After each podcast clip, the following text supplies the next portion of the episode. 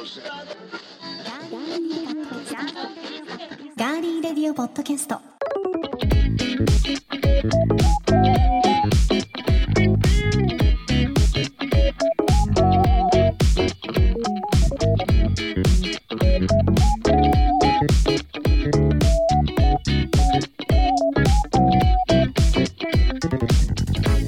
皆さんこんにちは。4月19日火曜日いかがお過ごしでしょうか？今週も名古屋のスタジオからお送りしていきます。ガーリーレディオポッドキャスト。お相手はパーソナリティの私高田沙織です。そして今日4月19日は419で飼育の日と言われています。日本動物園水族館協会が制定していますがこの方は何かを飼育した経験はあるんでしょうか？どうぞ。皆さんこんにちは。ディレクターの足立です。僕は子供の頃実家では犬をずっと飼っていました。えーと、僕が名古屋に来て今はもう弟家族が、え、暮らしている家ですけどそこもずっと犬が代々違う犬が え、いてくれてで、えーと、大きな大きな犬がいたりしてました。最近は今は飼育していません、えー、しかし僕はですね、えー、今ここで発表しますと、えー、小学生の時の、えー、将来なりたい職業のところには動物園の飼育員さんとずっと書いてました。結局なってませんけど。ということで今週もよろしくお願いします。お願いします。あ、はい、飼育員さんになりたかったんですか、はい、ずっとなりたかったんです。すごいですね、はい、飼育の日に。はい。あらカミングアウトしました何かそのきっかけっていうかなりたいと思ったのは。あの、うん、えっ、ー、と絵が絵を描くのが好きで、はい、お上手ですもんね。うん、まあ好きで、うん、であのえっ、ー、と動物園で写生大会が毎年あって、ねはいはい、それにいつもそれが楽しみで参加してた時に、うん、僕ね途中から飼育員さん描いてたんですよ。動物最初はねライオンとか描いてたんですけど、象とか描いてたんですけどなんか3年生ぐらいからはなんか飼育員さんを書いててそれぐらいそっちに興味がいっちゃったっていう、うん、だからね今の仕事も考えてみるとこういうなんていうんですかね裏方の仕事が好きなのかもしれないですね。あなるほど、ね、現場を作る仕事っていうか。うんうんうんうん。写生大会の時私とかはあの港に行って、はい、船とか、うんうん、ね、その海の様子を描くとかが多かったんですけど、はいええ、もう船が描けなくてですね。船、うん、船、船とかね、うん、が描けなくて港にわざわざ行ったのに、うん、港にある家とかね 家の方が難しくないか。家はだってほら三角して四角にすればさ。図形を描けばね。そういうことですよ。船だって台形を逆さまに描けばいいじゃん。だからそれが描けないんですよ。そうか。頭では分かってても、うん、この左手は進まないわけですよ、あれ？左手で思い出したけどさ、うん、あの左利きはすごい的な本が最近すごく流行流行ってるっていうか、去年ぐらいからね、あの、ね、いろんなものがありますよね。店頭に並んで実はすごい左利きみたいな本があって、うん、あれ？医学的に最近すごく解明されたことが脳の形が違うんだよね。違うんですって。ねだから私とかみたいにれっきとした生まれた頃からもうすべて左でやってる子はね、脳の形が違うんでしょうね。だからなんか多分、うん、見えてるものは一緒だと思うんですけど、うん、見え方が違ったりとか感じ方とかね。そうだからこう人間の手がね、うん、一本の線になってたりとかするのは、ちゃんと人間の手は、あれぐらいやっぱ細いと思うんですよ私。いや細いと思うっていうよりもだから細いとか太いはもうどうでもいいと思ってる違う違う違う。どうでもいいとは思ってないです。ポーズが優先であって。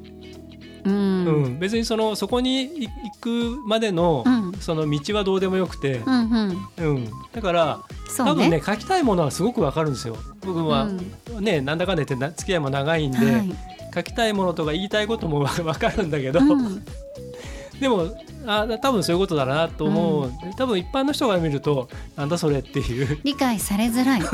こともね。でも世の左利きの人って案外そうかもしれないですね。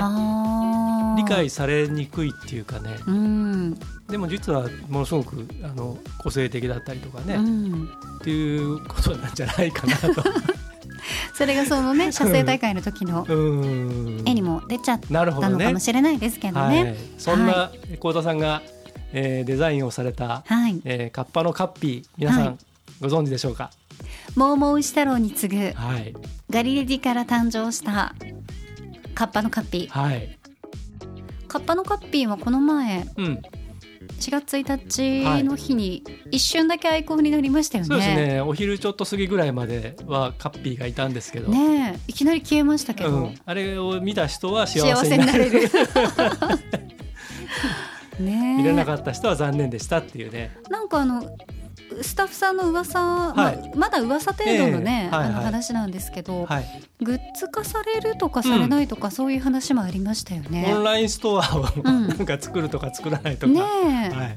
い、ろんなものが、うん、アランジ・アロンゾの上を行こうとしてますよ、そのうちなんか うん。ねあのそのうちえらいことになると思いますよ。どっかでねはい。モーマとかで。カ ッ ピー？みたいな。うんベースとかね。ね香取慎吾が来てるかもしれませんよ。そうですね。はい。CM で、うん。カッピーのやつ、うん。わかんないですよ。うん。わかんないどうよなるかはわかんないですからね。うん。そういうことはね。名古屋ドームじゃなくて名古屋のあのポートメッセのクリエイターズマーケットのはい。一等地にいるかもしれませんよ。カッピーが、うん。着ぐるみの中にもしかして私コーダが入ってるって可能性もありますからね。ま。す幸田さん隣であの歌歌ってるお姉さん ちょっともうお姉さんっていうには年を取りすぎましたが皆さんおね。姉さんが「せーの」って言ったら「カッピーって呼んでね」ってどこにいるんだろうお姉さんって言ったら幸田さんだったってそう全部やってるっていうね。本当にね。うん、声が小さいよっていうね。んもう一回行くよせーのカッピーはい出てきたーとか後ろ後ろとかいるかもしれないですね。はい。カッピーはちなみに喋らないと思います。はい、そうですはい。ね、伝説の生き物ですから。そうです。あのドアラさんを尊敬しているそうなので、うんうんうん。全部フリップ芸で、はい。つば九郎さんとかね、あの辺のはい。ラインでいくそうですので、ここまでの話え何のことって言ってるあなたは、えーガリレディファンではない。もぐりです。もぐりです。ぜひぜひ、はい。そのあたりのあのカッピーの今後の行く末にも注目していただきたいと思います。はいえそしてえ皆さんからのメッセージもですね、ガリレディビギンズうん。結構食べ物の話とかねたくさん、だね。野沢さんだったりとか、はい。まあ、ビギンズについてはエルニーさんとかえね、ーあとロイさんがもう寿司の会 そうで食べたくてしょうがないみたいな感じになってたり、いろいろとね、はい。い、ただいておりましたけども、はいえー、本当食べ物とかの話、うんビギンズはとっても多いですからね。そうねうん、そうそうそうそう。そうそしたらなんかあのこの前の,、うんあのレクリのねあのコラボの、はい。えー、4最初のね、うん、セッションもねそうそうそうそう。なんだかんだ言ってお酒の話と食べ物の話が大半だったっていうね、うん、そうなの。はいうん僕らの話に付き合っていただいちゃったっていう、はい、そうなんです。ありがとうございました。さあそんな、えー、レクリエーションポートとのはい、コラボレーション企画うん、今回もオンエアしてまいります。今回は、はい。え武藤さんをお迎えしてはい。足立 D とのトークセッションはい。お送りしますので楽しみにしていてください、はいで直近なんですが、えー、4月16日この前の土曜日ですね、はい。レクリエーションポートエピソード98では、えー小宮さんと足立 D のコラボオンエアされていますので、はい。はい、そちらも合わせてぜひお聞きください。はい。番組へのメッセージは今聞いてくださっていますガーリーレディオポッドキャストのページにメッセージフォームがあります。そこから送っていただくか番組のツイッターもありますので皆さんぜひフォローしていただいてそちらから送っていただいても OK です。皆さんからのメッセージお待ちしています。では今回も最後までお付き合いよろしくお願いします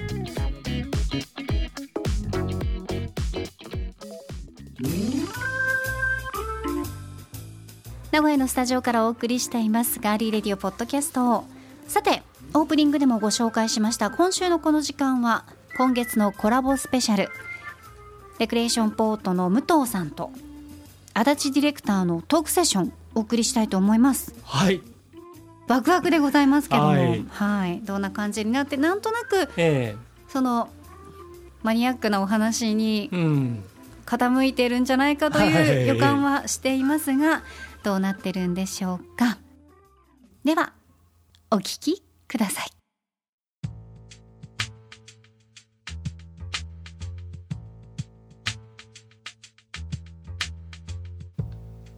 ラジオドラマかもしくはなんかその自主制作映画はい。のどっちかを、まあ、一緒に作りましょう的な話をしたとするじゃないですか、うんどっちが興味あります？自主制作映画とラジオドラマと。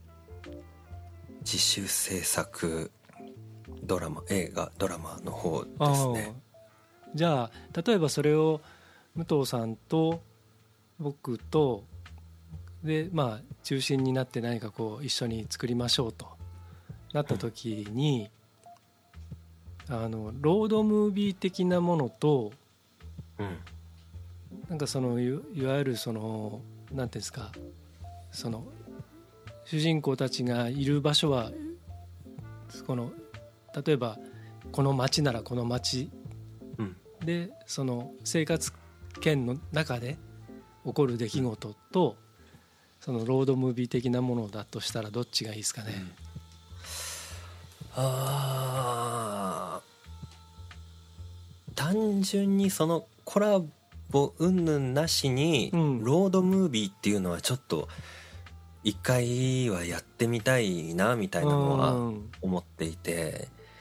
でその街だったら、まあ、東京と名古屋で離れてるじゃないですか、うん。別々の街で起きてることが何かでつながってるみたいなのも面白そうだなって今聞いててちょっと思いましたけど。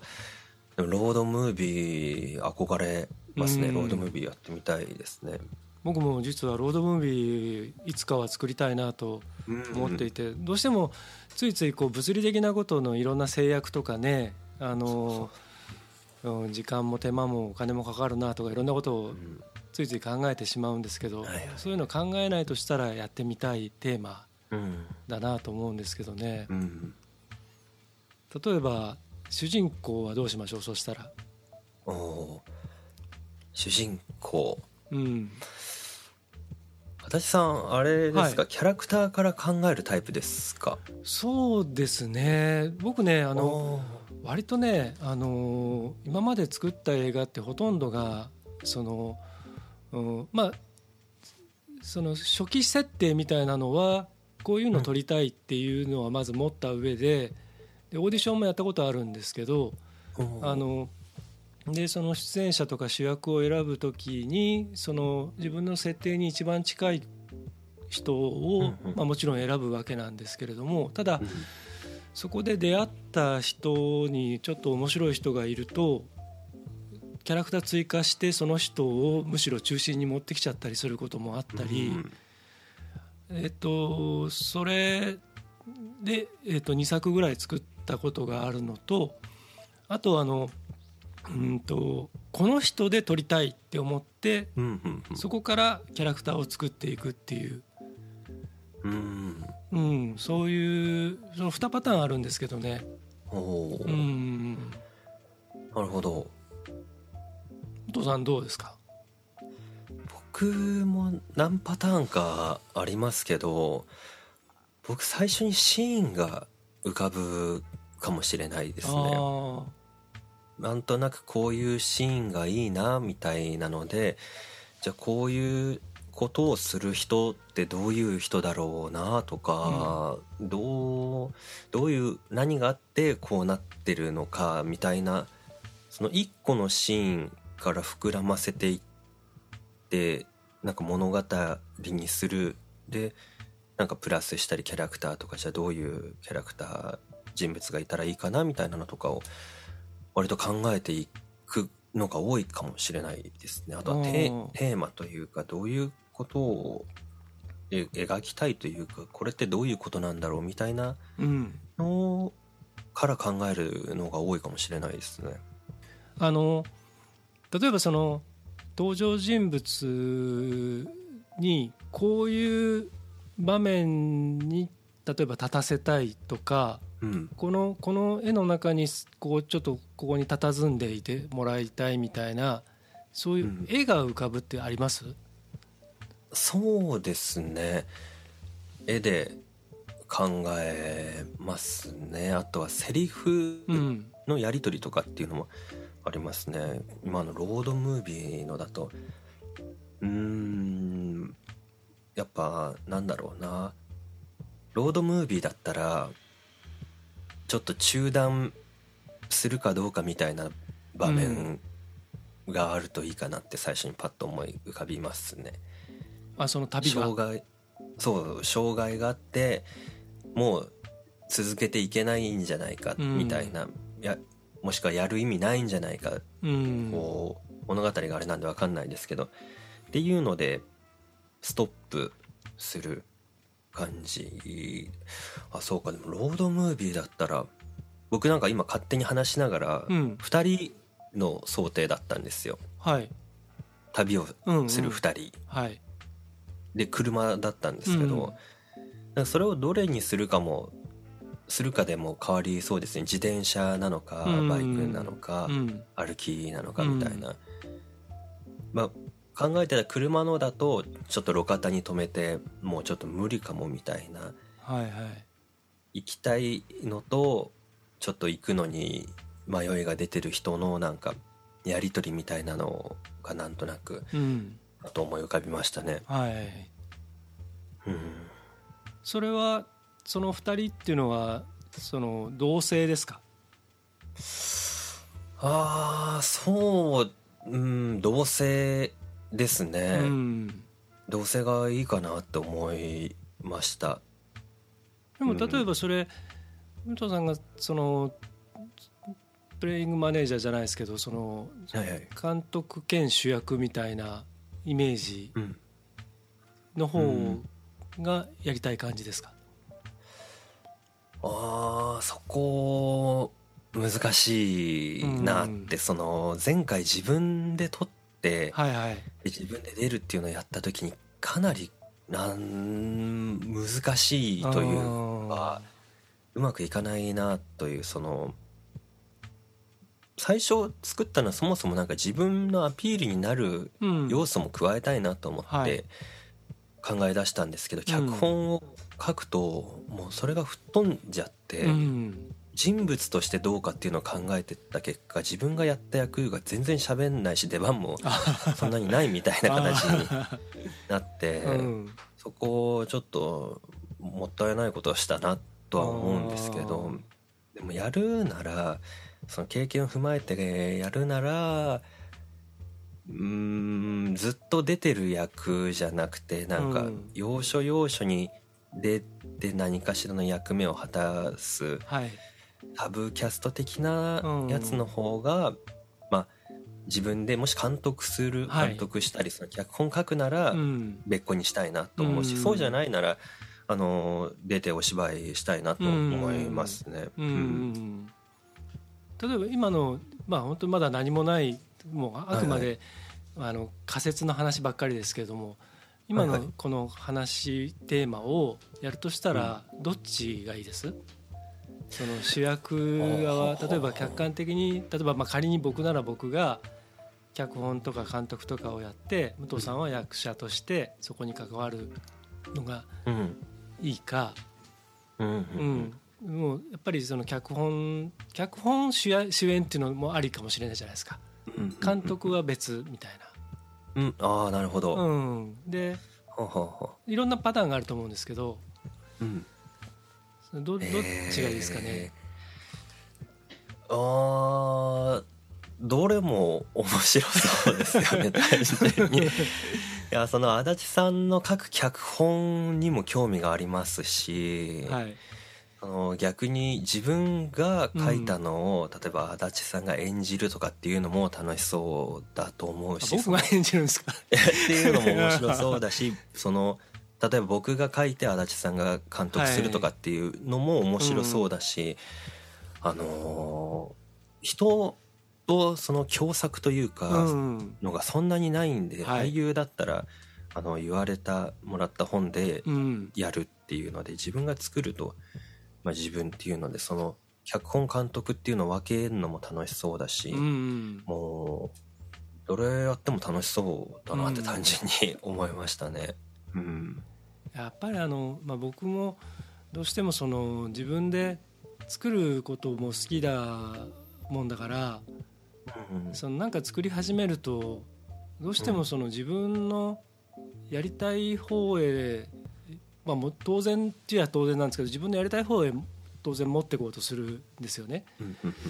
で割と今までその自主制作映画もそんなにあの大きなプロダクションでやった経験はないので本当に最小人数で下手すると僕と主役の2人だけでとかそういう形のものの作り方だったのでうん。だからその第三者をそこに入れてやるっていうのはすごくやりたいんですよね本当は。うんうんうんだから例えばもし仮に監督という立場だとしてもうん。そのいろんなこう意見をこう聞きながらとか現場のそのその人が醸し出す空気みたいなものからなんかこうインスパイアされたいなっていうのは実はあって。うん。だからそうです。なんかうん。案とか出し合いながらあじゃあここれこうした方が面白いかもねみたいなのは楽しそうですよね。うん。もちろんその船頭が多くなってはいけませんからあの、うん。そこら辺はまあコントロールしながらにはなるんですけどうん僕一個あの完全にあの主演以外を全て僕がやって、まあ、ちょっとあのエキストラ的に出てもらったのは何人か出てもらったりとか協力してもらったりっていうのはあったんですけどそれを除けば完全にその主演と僕と2人だけで作ったっていうのがあってうんでそれはまあやっててすごく面白かったんですけどうん。だんだん客観的に見れなくなるんですよね。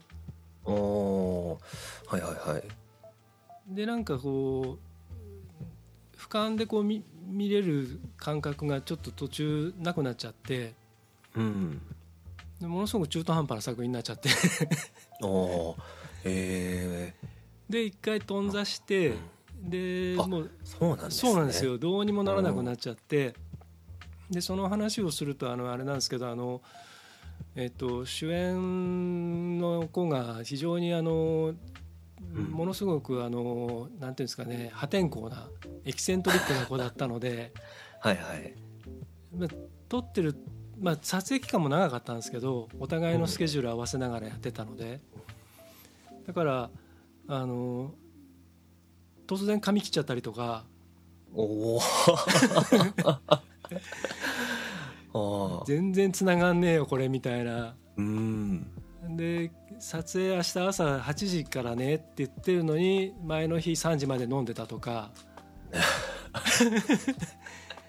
で挙句あのふいっと大阪行っちゃって帰ってこなくなっちゃったりとか。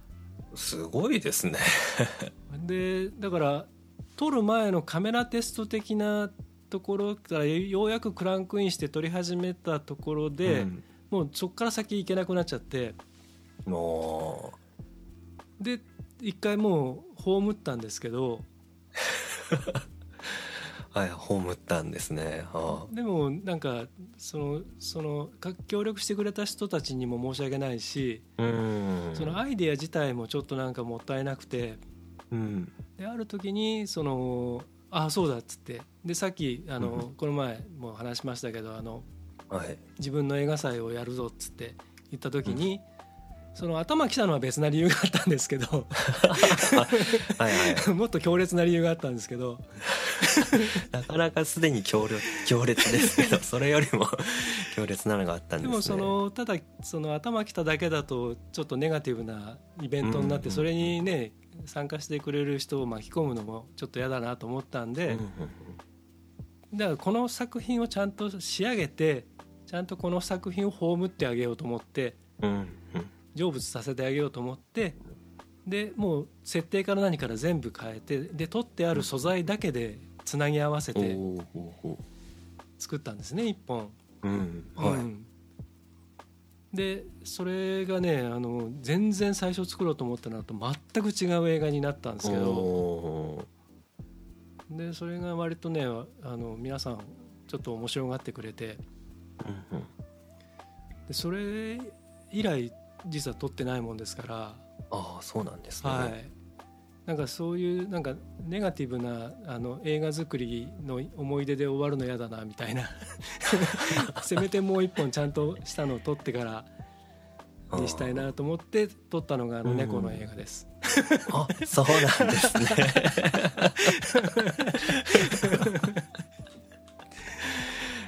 ほどそうだからちょっとうんヒーリング的な意味合いもあったそうんなんですすでねね。もう自分を、うんあれはもう本当に自分に言い聞かせてますんであの映画は。そうなんですよ。あー大事ですよねそういうなんか創作で自分のある種なんか傷を癒すみたいなのありますよね、はいはい。そのお絵描きとかでもありますしなんかうん。大層なものじゃなくてもなんか作るとかっていうのはちょっとなんだろうな救いみたいな部分はありますよね、うん。うん。いやでもすごいですね。その一回ダメになったのをちゃんとなんだろうな消化させるってなかなかできないことだなって個人的には思って、ね、しかも予想外のものになるってすごく楽しいですよね創作してると。うん。本当にね最初の設定とはもう全然うん。最初の設定なんてこれっぽっちもないみたいなね。うん僕その作ってるとそのまあその時は脚本監督出演だったっていうのもあるんですけどやっぱりこう全部が自分の想定の範囲内みたいな部分があってそれがちょっと退屈に感じたりする部分があって、はい。やっぱ人がやった自分の予想外のもの人からの影響のものでやりたいなっていうのはありましたね。もちろん撮った時はその撮影してくださった小宮さんの絵っていう部分のアプローチでその思った通りの絵ですごいなって思ったしそこが嬉しい部分もあったしあなるほど。こういう風に映すのかっていうのもあってそこは楽しかったですけど物語の飛躍的な部分だとうん。人のなんか違う脳みそが加わったの欲しいなって思ったりしますね。う。うん。ん。なんかねあのその時気づかなくても編集してる時に発見することもありますもんね、そういうのって。ありますあります。後になってね。うん。なんかあの作りましょうか一緒にね。ああぜひ作りたいですね。う。ん。何ができるか分かんないですけど、楽しそう。今度はい犬をずっと延々撮ってるかもしれない。なんかシリーズが重なっていくとなんか意味が見えてきそうですよね。そうなると。ねこう犬と来て次うん。なんだなんだみたいな。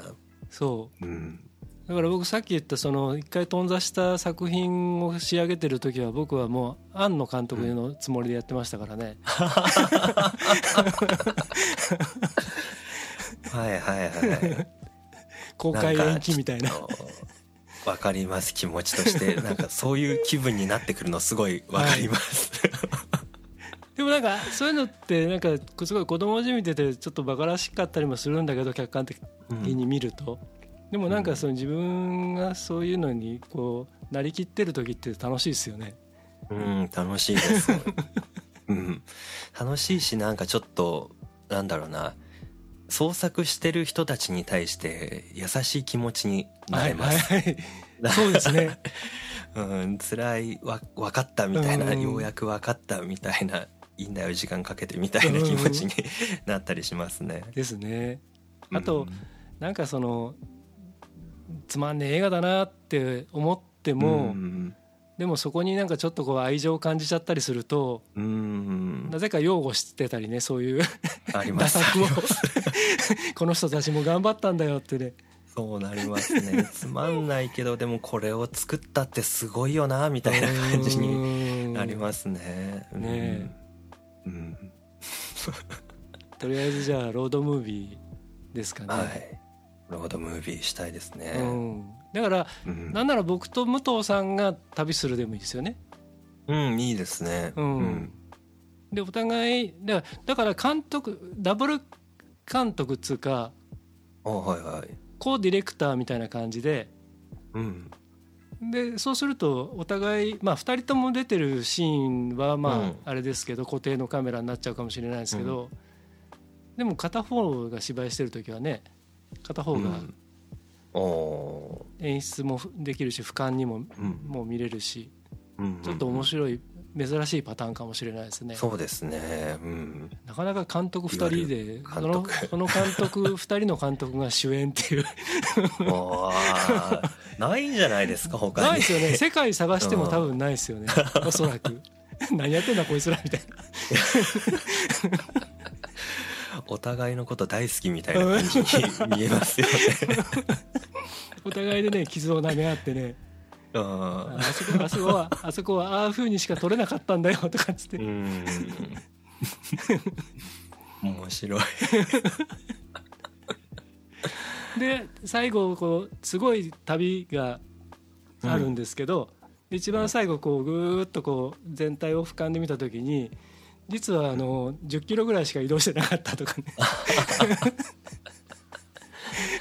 なるほど。バグズライフみたいになっちゃうんです。壮大だったけどほんのちょっとみたいな。小さな一歩だけど偉大な一歩だとかっつって、うん。で宇宙宇宙兄弟みたいな。はいはいはい。ちょっとパクったタイトルにしてで最後僕ら2人ともキャトルミューテーションで連れ去られちゃう。そう壮大ですねそれはそれで。でアブダクションされちゃうそれで記憶を失って旅をする前の状態に戻されたりしたらちょっと切ないですね。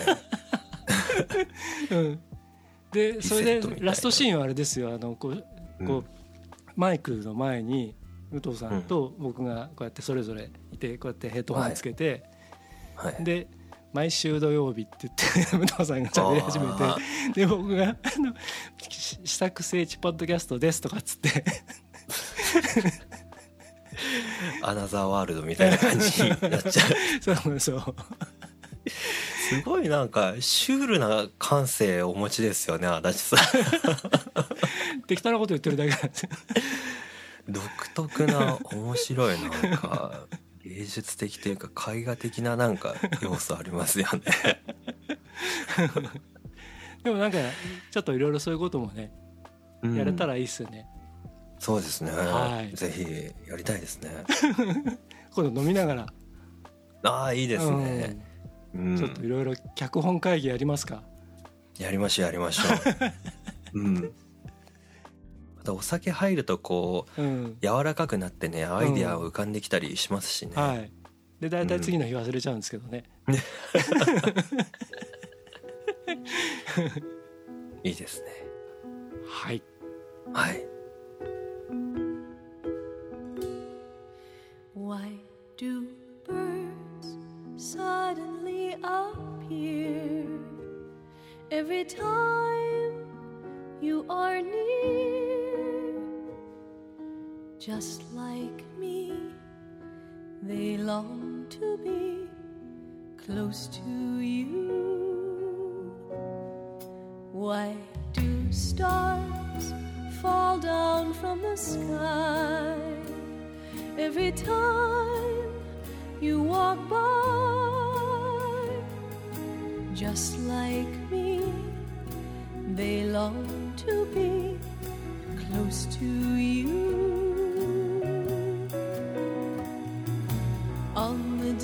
That you were born, the angels got together and decided to create a dream come true. So they sprinkled moon dust in your hair of gold and starlight in your eyes of blue. That is why all the girls in town follow you all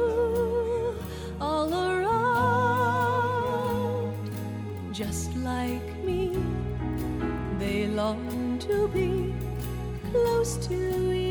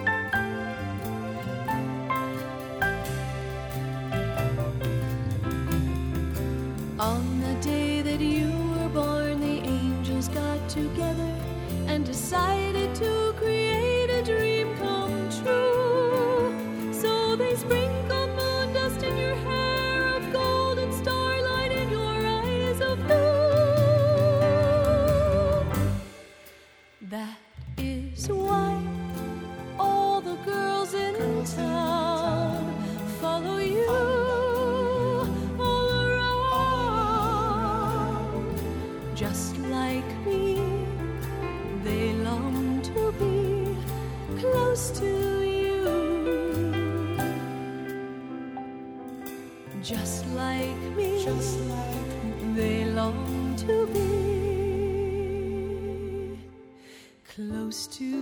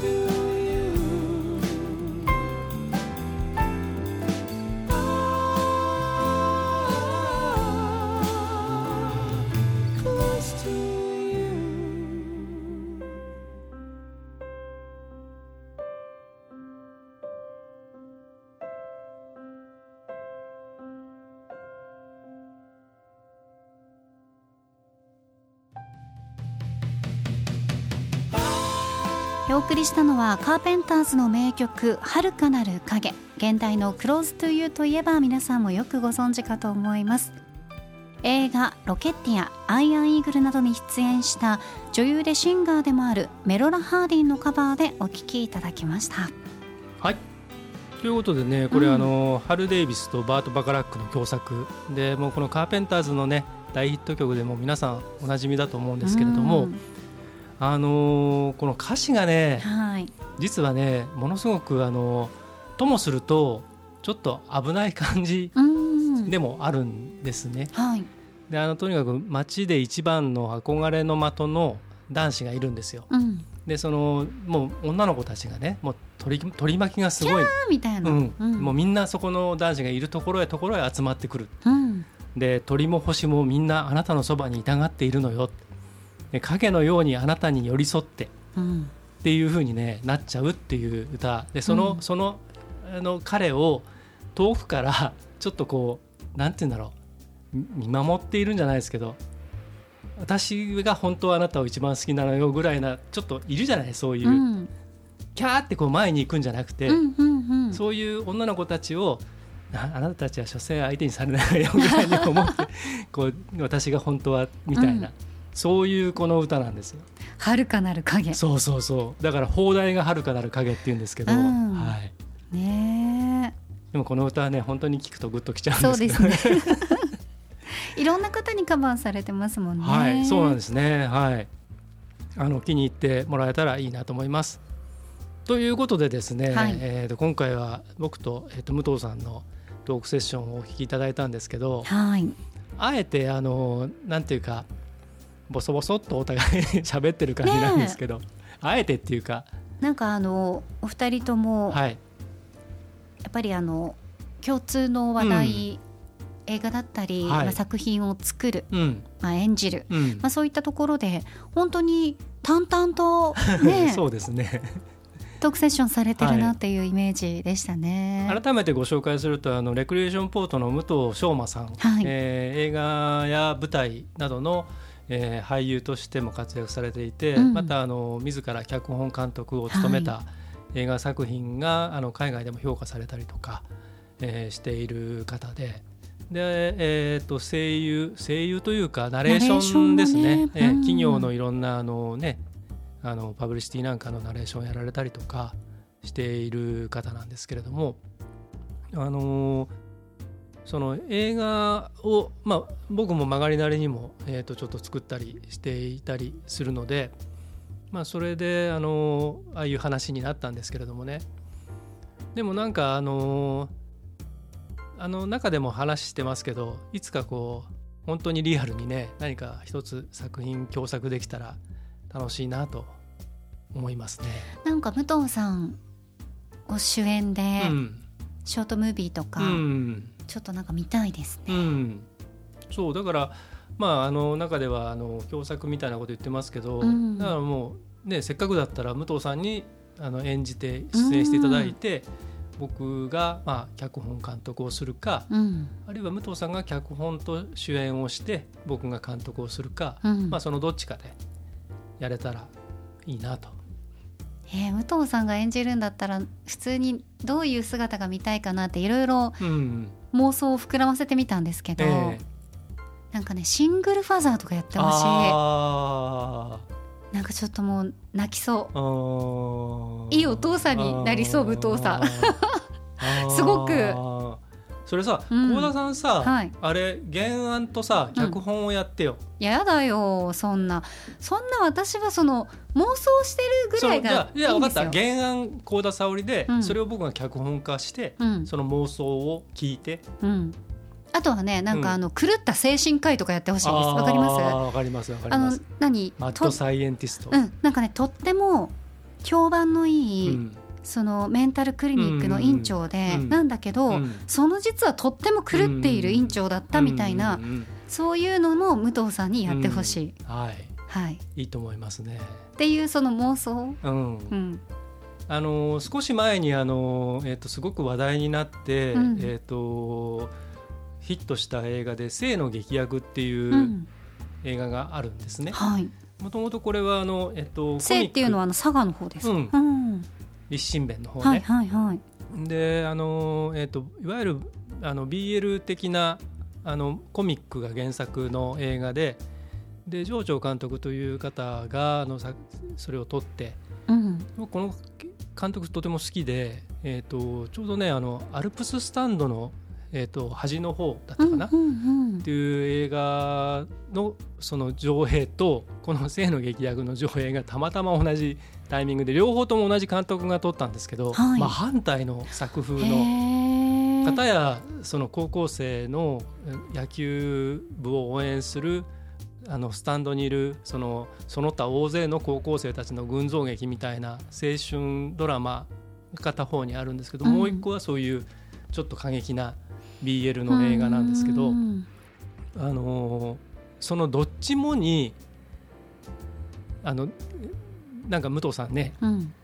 いい感じがするんですよ。だから振り切った役やってもらうといいかもしれないですね。ねうん、別にその BL 云々ってのはちょっと置いといて、それちょっと振り切った感じ、じゃあ私の妄想の中だったらその後者ってこと？うんうんうんうん。そう。でだからその後者もあるんだけど、うん。前者の方の、うん。例えばそのちょっとこうなんていうの？そのシングルファーザーうん。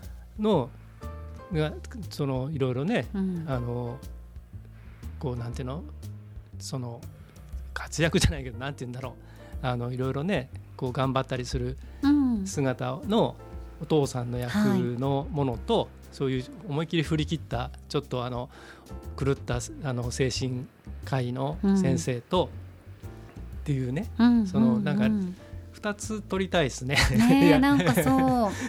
なんかとっても私の中でははい。そういうなんか妄想をね、うん。してしまいましただからそういうう妄想を幸田さんが原案でもろくれればいいんですよ。原案ってだから今の妄想でいいですよ。あそれだけでいいんですか、そうそうそう。箇条書きで、うん。箇条書きで,、うん。でさらにそれをまた膨らんで思いついたことを言ってもらって。なるほどね。でそれをこう脚本に反映して。はあ。でそれでショートムービーにして。ねえ、うん。素人が参加してもいいんでしょうか、ね、もちろんもちろん、ね。もちろんいいですよ。であのあのショートショートフィルムフェスティバルか、あるいはスマートフォンフィルムフェスティバルとかいろいろ今ありますからね。うーん。それにいつかエントリーしてうん。であのだからガリレディとうん。そのレクリーのそのコラボのさ、うん。あの発展系はさなんと映画だったみたいなさすごいですよね。そういうのもあるかもしれない。そね。でそれであのそこのパンフレットのところでこれあのねあのチケットお申し込みの方にはカッピーのステッカーを。みんながいらないって言ってね。わかんないよ。ちゃんとあの備考欄のところに、あのカッピーのステッカーはいりませんって書いてあってじゃああのだから上映前のあの携帯お切りくださいとかあれがカッピーが説明するの、ああ前の席を蹴らないでくださいとか、ああそうですね、うん。ポップコーンはポップコーンは投げないでくださいとかね。でそれの声やればいいね幸田さんがおい今カメラの電源切ってないだろお前とかいうね。そうそうそうそうそう、ね。映画泥棒許さないぞ。ノーモアノーモアって。い うそうそうそうそう。で小宮さんがこうん。うやってあの捕まえられる人になる ノーモア映画劇映画泥棒っつって。小宮さん撮ってる人に小宮さんあのこうやってあのうなだれるあのパトカーの、うん。あのやつを、スーってね。そうミニスカうん。ポリスになってやればいい、スーってこうね 引っ張られていくのを小小宮さんどんなキャラクター？まあそんなことでございまして。はい。続いては今回の気になるニュース。私高田が今気になっているニュースをご紹介しますそれではニュースセンター幸田さんお願いします。はいお伝えします。デジタル庁は運用するアプリについての問い合わせに回答する際5件のメールアドレスを誤って流出させたと発表しました。一斉にメールを送るのに本来なら他の受信者にアドレスが見えないように BCC 欄に入力するところ他の受信者に見える TO 欄に記載したということです。以上ニュースをお伝えしました。ありがとうございました。もうデジタル庁っていうその名前をやめなさいぐらいなもう低たらく。頑張ってください。はいじゃあ幸田さん補足お願いします。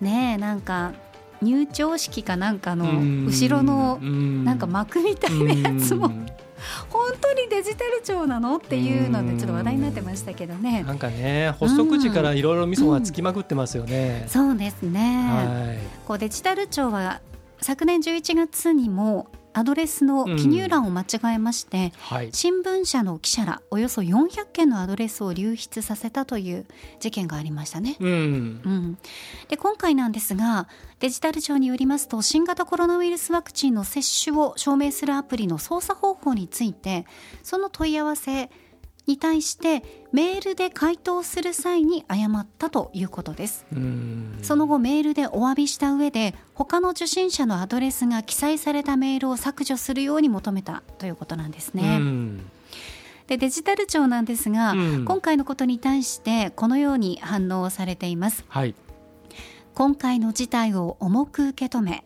今後このような事態が発生しないようメール送信時の宛先設定の確認を徹底するなど適正な個人情報の取り扱いに努めてまいりますとコメントをされております。もうバカ言ってんじゃないよってね。本当にね。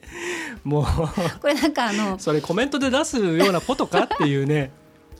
ちょっとこのコメントがごめんなさい面白面白いなっていうかなんかあの、うん。いやわかりますわかります、幼稚だなって思っちゃったんですよね,、なんだかね、うん。公式コメントがこのレベルですよデジタル庁のそのうん。意味うん。もちろんあのねいろんなことをデジタル化していきましょううん。っていうのもあるのは分かりますけど、ねえ BCC と、うん。ね TO、うん。ね TO のねまあ私たちでもそのうん。焦ってる時にうね、ん。つけてはいけないところにつけちゃって、はいはい。うん。言ってはいけないメールが飛んじゃったっていうようなこともね、うん誰しもはい誰しもがねあるとは思うんですあけどねる程度大きな会社に勤めたことのある方だったらあると思いますけど、うん。そういうこともねあっていうね。うんあまりにもリテラシーが低すぎるし そのなんていうの1995年で多分止まってると思うんですよ。ここの人たちの頭の中とかね、はいはい。おそらくあの BGM はコンピューターおばあちゃんとか流しながら仕事してる。そういう時代かもし懐れない。かしいどうでこの記事がどうでもよくなった。そうとめっちゃ懐かしい。みんなの歌ですよ。コンピューターおばあちゃんでしょ？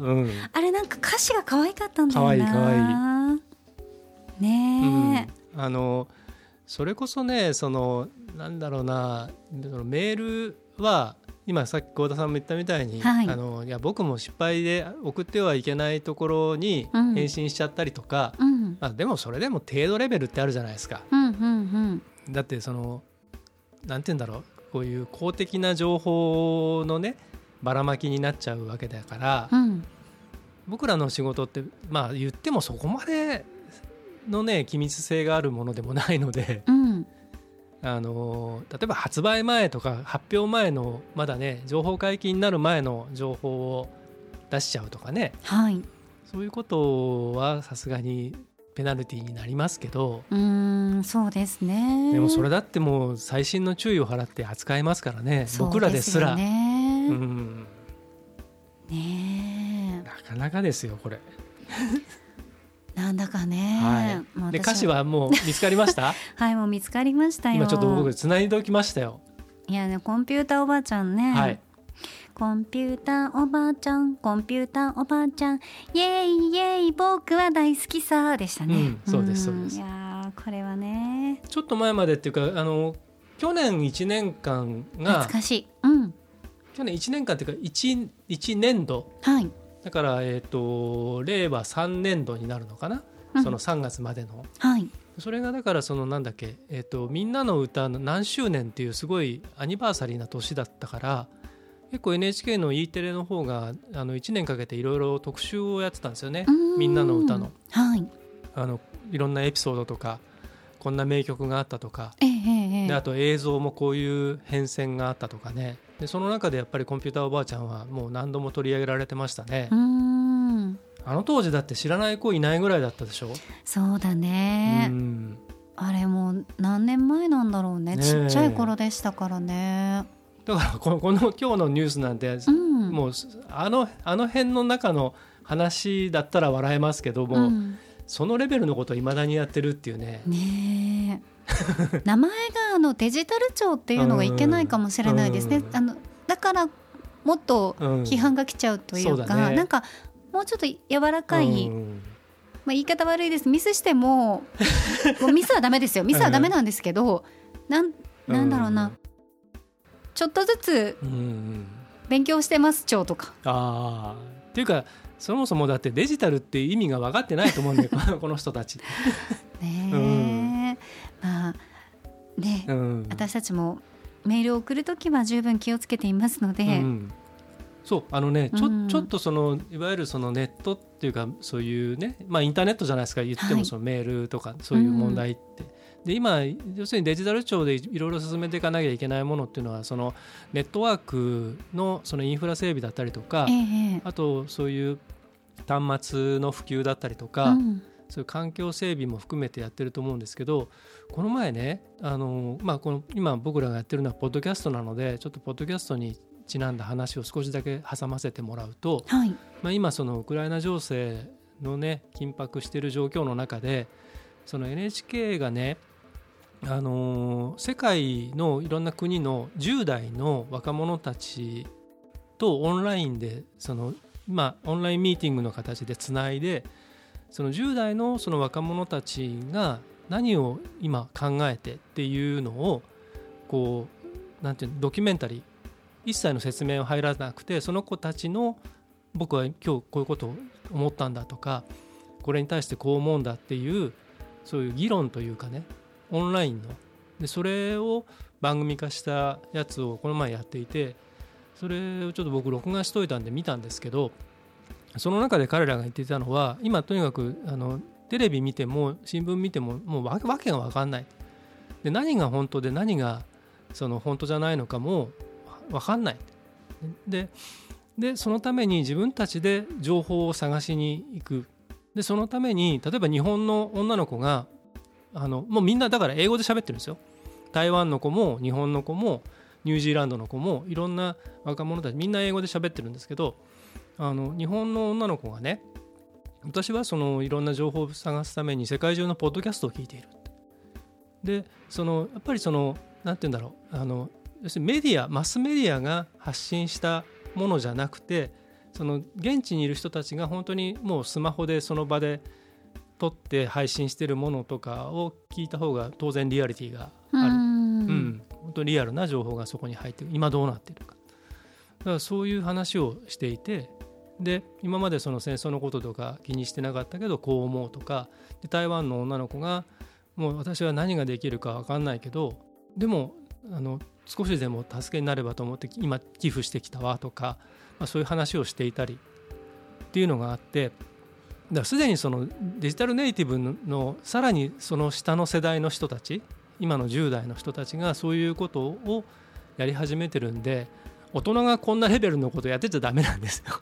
うんはいということで今回の気になるニュースはデジタル庁 BCC と TO2 間違えアドレス記入ミスでまた情報流出についてご紹介しました名名古屋のスタジオからお送りしてきましたガーリーレディオポッドキャストエンディングのお時間でございます。はい、ではエンディング恒例まるの時に聴きたいおすすめの一曲ということで、うん、今年のグラミー賞発表されましたね、はい、えー今年年間最優秀レコード賞輝いたのは、うん、シルクソニック。うん、「リーブ・ザ・ドア・オープン」ということで、はい、シルクソニックはブルーノ・マーズそしてアンダーソン・パークの、うん。まあ、プロジェクトうん、うん、でね大変注目されていましたけどあ,、はい。あとはなんか BTS とかもね、うん注目されてましたけど、まあ、うん。今回は、まあね。受賞ならずということで、はい、えーグラミー賞にかけましてはい、今週のエンディング恒例のおすすめの一曲、今までのグラミー賞受賞曲でうん、おすすめの一曲はということにしたいと思います。わかりました。さあではですね、うん、先行は剛殿ですね。はい、かしこまりました。はい、では参りましょう。今までのグラミー賞受賞曲でおすすめの一曲は先行足立剛。トト、ロザーナ。いいですね。はい、1983年、83年。はい、トトそうか4という、えー彼らの4枚目のアルバムの中の、え1曲目。うん、この「ロザーナ」っていう曲が、うん。えーまあ、いわゆるその当時は、はい。このグラミーでロックが受賞するっていう、うん、あののがなかなかねあのまだあのこうなんていうのかなあの認められてなかったっていうとあれなんですけど。そうなんですね。なんか今となっては全然もう今となってはねもうだって当たり前みたいなね。うん。ヒップホップもね普通に入ってきますしそうん。あのまあそれこそその黒人音楽自自体もなかなかっていうような、うん。まだそういうちょっとね時代だったんですけれどもで僕らからするとそのトトがそのロックかっていうとそのロックの中でもどちらかというとね AOR よりのソフトなロックはい。という印象でしたけれども、まあ、それでもこのト「トト4」っていうアルバムがあの受賞してこのロザーナが作,、えー作品賞を受賞したっていうのは実はすごく画期的な出来事だったんですね。うん。エポックメイキング的なまあとにかくあの素晴らしい、えー出来事だったんで僕は当時感動しましたけれどもはい。そんな TOTO ですけれども今すごいんですよ。うん。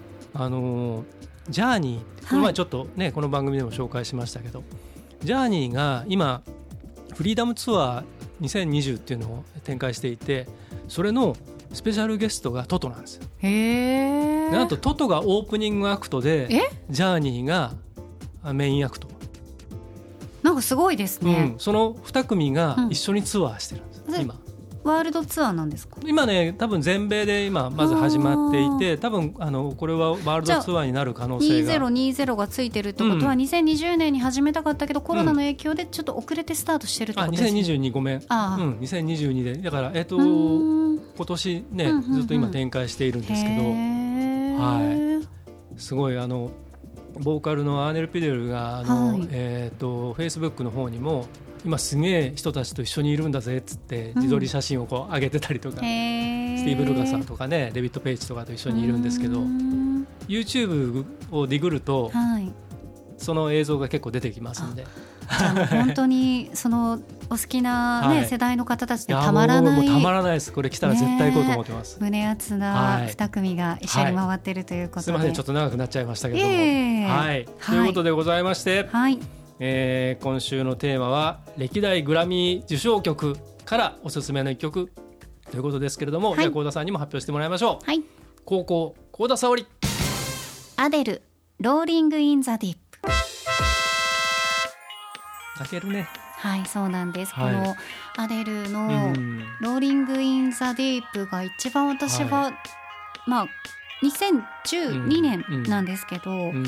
これね最優秀レコード賞最優秀アルバム賞最優秀楽曲賞の主要3部門独占してるんですね。うん。でアデルの存在をこの曲で知ったこのこのアルバムで知ったっていう方も非常に多かったんですよ。うん。私もその一人なんですけど、でなんていうパワフルな、うん。あの歌姫がうん。登場したんだっていうのがあったんですけど、うん英語でなんて言ってるかわかんないから、うん和訳のね、うんうん。あのアルバムについてる和訳とかいろいろ読んだりしてたら、はい。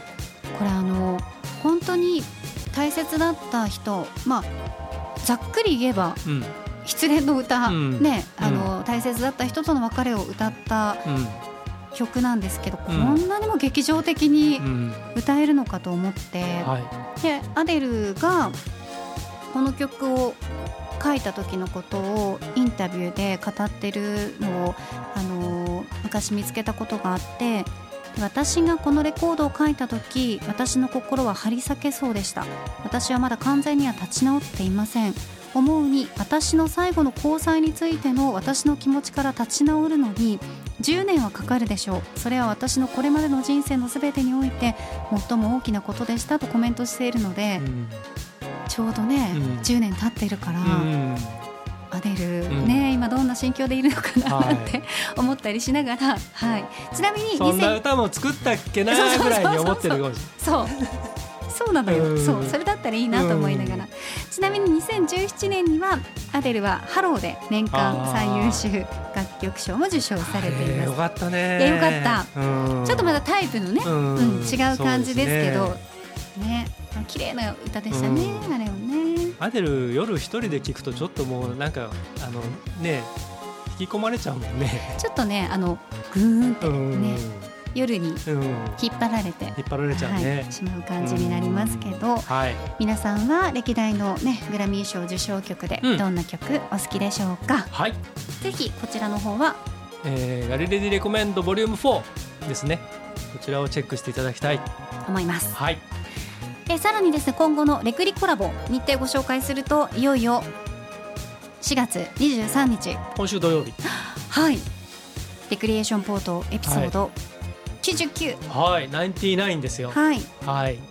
コラボシリーズいよいよファイナルです、はい武藤さんと私はいコー。が特セッションしております、うん。はいこれさっきも言いましたけど、うんあのなかなか深い話になってますんで、あのぜひ皆さんチェックしていただきたいと思います。はいまあ、どあの武藤さんもうん。ね表に立つお仕事されていて、うん。私も、ね、うん。こうやって声を使っうん。て仕事をしているのでそういううんなんか、まあ、そういったところのね、うん。似たような部分からうん。出るものもあったかもしれないなと、うん。思っておりますね。はいはい。そして4月22日金曜日はガリレディビギンズですはい。で今回のガリレディビギンズは第8回、2014年2月4日うん。あと10日で バレンタインデー、はい。もうね季節が全然違いますから。はい、これだからあれですよ、うん。南半球で聞いてると思ってください、あそうですね。バレンタインデーにまつわるアンケートをもとにクイズあり思い出トークありで盛り上がった回、ご紹介してまいります。はい。ぜひこちらも聞いていただきたいクイズって何だったっけな？なんかバレンタインの忘れちゃったけど、うん。クイズ、はい、クイズあなたはチョコを何個もらったですか？とそうかいうことかな。いや違うでしょ、うんそんな感じじゃなかった気がする。何だったかな。バレンタインの話ってこの時ともう一個あるんですよ、知ってます？知らないです。あれですよ。忘れた。J ボーイさんとコラボした時に、マスターとの時？マスターが出演してくれた時にバレンタインの話ちょっとしてます。あそうだったかな。あれがねあうん。のあれなんで1月の配信だったので、うん。もうちょっとするとバレンタインデーだうんうんうんうんねみたいなところからうん。そのマスターのそのバレンタインの思い出うんを話してもらってうん。でなんかその流れで足立も喋れみたいなことになってそうですね、はい。確かにそんなことありましたね。ありました。だから、あの興味ある方は両方チェックしてください。はい。ぜひお聞きください、はい。さあ皆さん今週もお付き合いいただきましてありがとうございました。ガーリーレディオポッドキャストここまでのお相手は？ディレクターの足立でした。そして私高田沙織でした。来週もお楽しみに